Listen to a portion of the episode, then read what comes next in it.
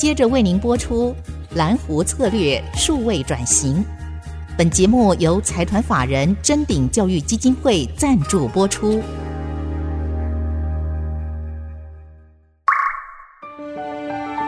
蓝湖策略数位转型，让主持人简真富与您提升决策品质与产业升级，掌握先机。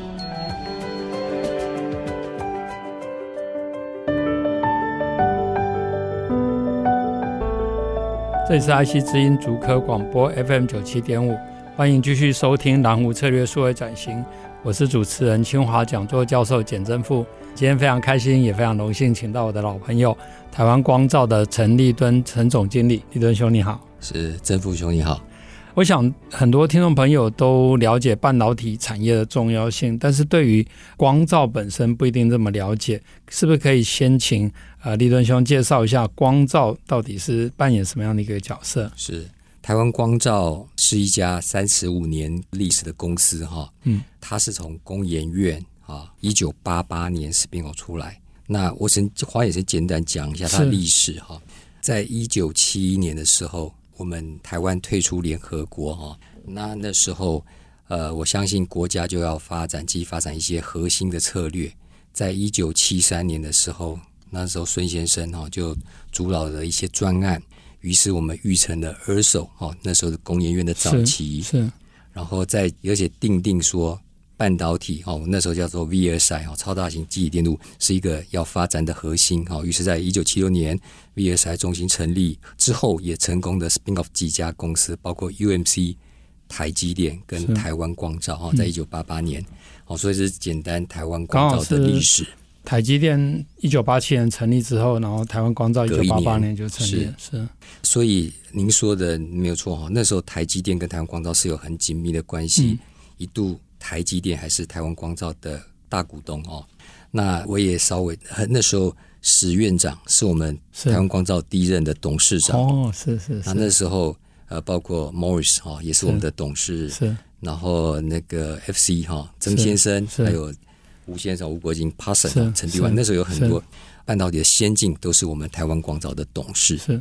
我想这也是因为光照本身在半导体扮演非常重要的角色，但是因因为。整个台湾随着刚刚提到，呃，孙运璇先生推动这个半导体产业的发展，然后在这个过程里面，包括联电、台积电、台湾光照这些公司都陆续从公园 spin off。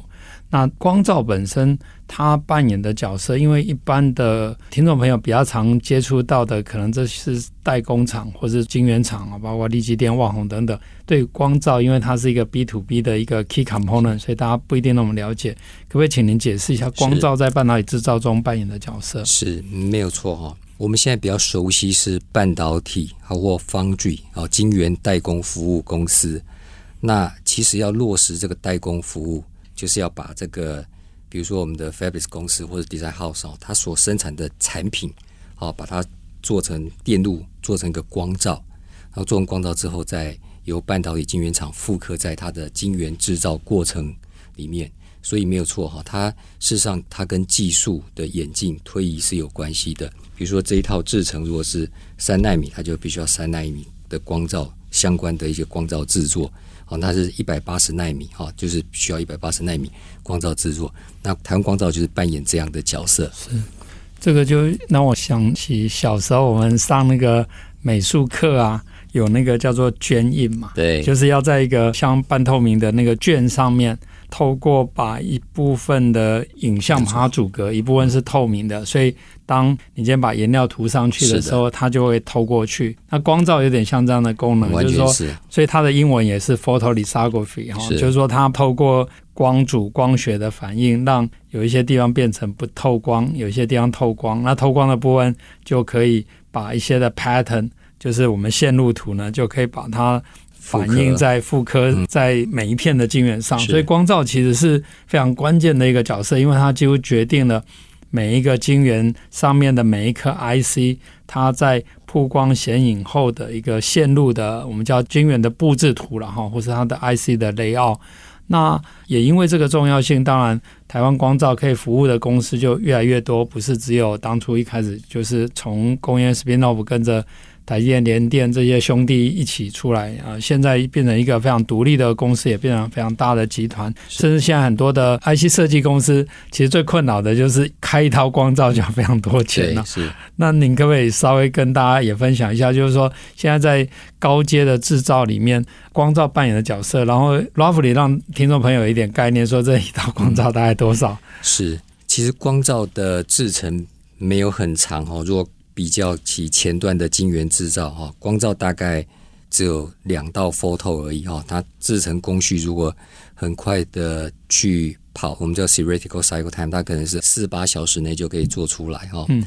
但是它困难点就是说，做出来的东西要 zero defect 哈，不光是那个那个缺陷是在 reticle 里面是 zero，嗯，然后它的关键的线宽哈，我们叫 critical dimension，不但要符合规格，而且它要做的很紧。哦，因为这是牵扯到后段的 process window，哦、嗯，还有一些 overlay，哈，我们叫 registration，也是要很收敛。哦、嗯，所以它的挑战是说，它虽然制程不长，但是要非常精准的去 process 每一个 step，是，而且要有非常绵密的检测，嗯，还有非常 unique 的一些 repair 的技术，好，那最后再经过清理之后，把它保护起来，然后再送到晶圆厂，好，所以它基本上制程不长，但是它的难度啊是有一定的门槛，所以这也是为什么一套光照非常贵的原因。是现在常常呃，我但是这个坊间的资料好像一套这个三纳米的那个光照哈，它可能要两到三亿的那个价格台币，台币两三亿。是啊，这也是为什么对于很多的中小型 IC 设计公司，因为它一旦设计出来，它要去 tap out 做成光照以后，万一做错了，嗯，那就那一套光照就毁了。是好。就是两三亿就烧掉了哈。那当然，呃，立尊兄刚刚也说明，就是说，因为这个光照就是刚刚举例像娟亿一样，它是模板，所有的 pattern、所有的样型，或是在 IC 上面的制造的结果，都是由这个光照曝光显影来决定，所以它必须。这个母体不能有错，不然的话后面都全部都错到底了。是，当然设计的时候也要把很多的因素都考虑进去，所以它是非常挑战的地方。所以它本身作为它光照或台湾光照本身对于它的制造的良率的要求，然后 zero defect 还有非常精准，甚至它的那个规格要比一般还要更严谨哈。我们知道很多时候就天生会有一些变异。但是如果我今天这个模板本身就有很大的差异，那当然做出来的这个变异一定又被放大，是，所以它必须要更精准。那当然这也反映就是说，台湾光照本身随着台湾半导体产业的成长，自己本身也不断的精进，来协助它的客户啊。那可不可以也请您分享一下，就是说你们怎么样去在这么难的挑战底下，特别是东西做出来又很贵，所以你们要怎么去提升你们的智慧制造的能力，然后来满足这些高阶产品的需求？是教授，您提到一个关键的问题哈。其实我进入台湾光照之后哈，我发现说利用智慧制造哈去做一个工厂的管理哈，来提供效率是非常非常重要。这也是我进入台湾光罩之后，我跟我的团队第一个做的一个变革哈。嗯举个例子说，呃，因为台湾光道是一个比较呃历史悠久的公司哈，它都用传统的方式在做制造，口耳相传啊，那甚至有很多 paperwork。那我们是第一个是引进一些系统，把一些数字哦植入系统里面，很多东西标准化哦来做这个。大家的语言的统一啊，便于管理跟规范啊，设立共同目标等等，这有很多好处。这样在工厂营运下来就提高很多效率。好，那渐渐的我们也把一些呃智慧制造里面的一些先期指标哈，比如说一些 tool 方面的能力的 index，还有一些 SPC index 都放到系统里面，便于管理。好，这都是智慧制造里面的应用。是是是，这也是您最擅长的。我们读过您很多大作，不敢当。我我想透过刚刚的分享，大家已经了解这个光罩在整个半导体晶圆制造扮演非常关键、举足轻重的角色。也因为它是作为别人的标杆，所以它自我的要求就非常高。那这也是台湾光罩啊、持续精进的地方。那我们先休息一下，等一下继续来请教陈总。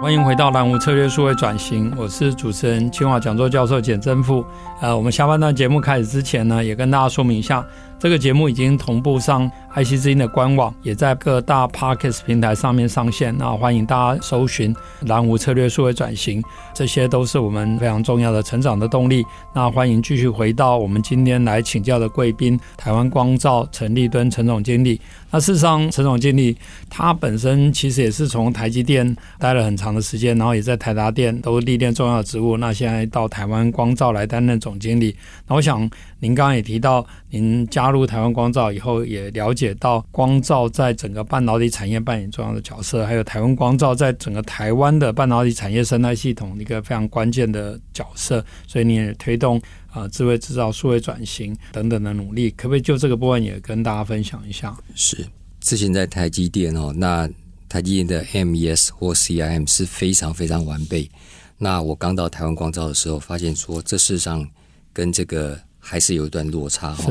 那当然，把这件事做好需要花成本，是，但是它的成果哦，之后的成果是显著的，嗯，所以我跟我陆续邀请了几位外面进来同仁，我们一起就是打造这个智慧制造的生产线哦，那的成果也是逐一的有一些成果。那另外顺道一提的就是说，光照制作哈非常重要一点，就是说客户啊，客户要什么东西啊，嗯，客户的选择什么，它